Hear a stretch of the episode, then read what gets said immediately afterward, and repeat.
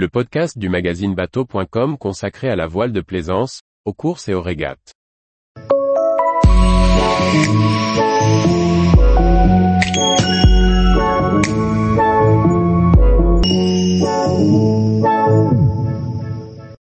Giraglia, une course de voile mythique née pour souder l'Italie et la France.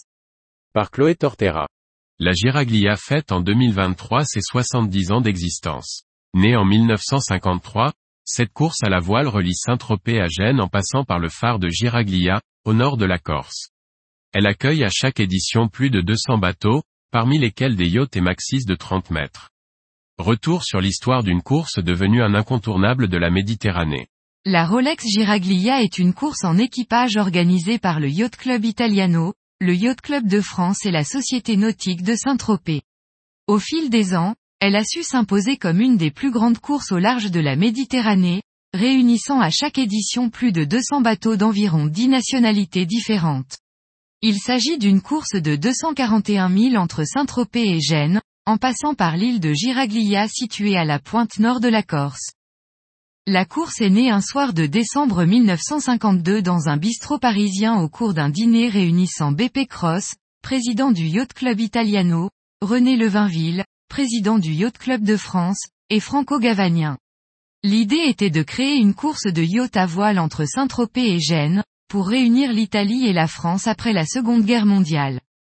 Pour la première édition du 11 juillet 1953, 22 bateaux sont au départ, par un fort Mistral. En 1974, le premier record de participation est atteint avec 132 bateaux. En 1997, L'événement change de nom avec l'arrivée d'un important sponsor, et devient la Rolex Giraglia Cup. En 1998, le Yacht Club de France inaugure avec le Yacht Club de Saint-Tropez une nouveauté, trois jours de régate côtière dans le golfe de Saint-Tropez et la crew party organisée la veille au soir du départ de la course au large. L'organisation de l'événement est reprise par la Société nautique de Saint-Tropez en 2002.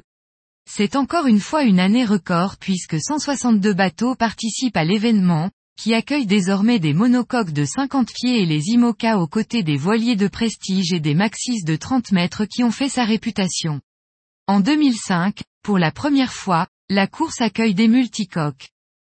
À partir de 2018, la régate change une nouvelle fois de nom pour devenir l'actuelle Rolex Giraglia. Aujourd'hui, la course est devenue l'une des plus importantes dans la voile de haut niveau en Méditerranée, aux côtés des voiles de Saint-Tropez, réunissant voiliers modernes et classiques ou de la Middle Siras. Le format de course est resté globalement inchangé, les traditionnels départs et arrivées alternant entre l'Italie et la France ayant été abandonnés dans les années 90. Une course de ralliement relie San Remo à Saint-Tropez, avec un départ le vendredi soir à minuit pour une arrivée le samedi matin. Pendant trois jours, les participants s'adonnent à des régates de 35 000 dans la baie. Enfin, une course au large de 241 000 relie Saint-Tropez à Gênes en virant l'îlot de la Giraglia au nord de la Corse. À ce jour, le record date de 2012, un temps de course de 14h56 minutes et 16 secondes établi par l'équipage du bateau européen Esimi Europa 2. Lors du virement corse, les concurrents passent devant le phare de la Giraglia, classé monument historique depuis 2011 et qui a donné son nom à la course. Mis en construction en 1839, il est bâti sur le site d'une ancienne tour génoise.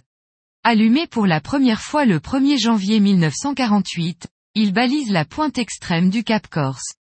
Il est aujourd'hui automatisé et télécontrôlé depuis Bastia, et doté d'un feu à éclat de 5 secondes. Tous les jours, retrouvez l'actualité nautique sur le site bateau.com. Et n'oubliez pas de laisser 5 étoiles sur votre logiciel de podcast.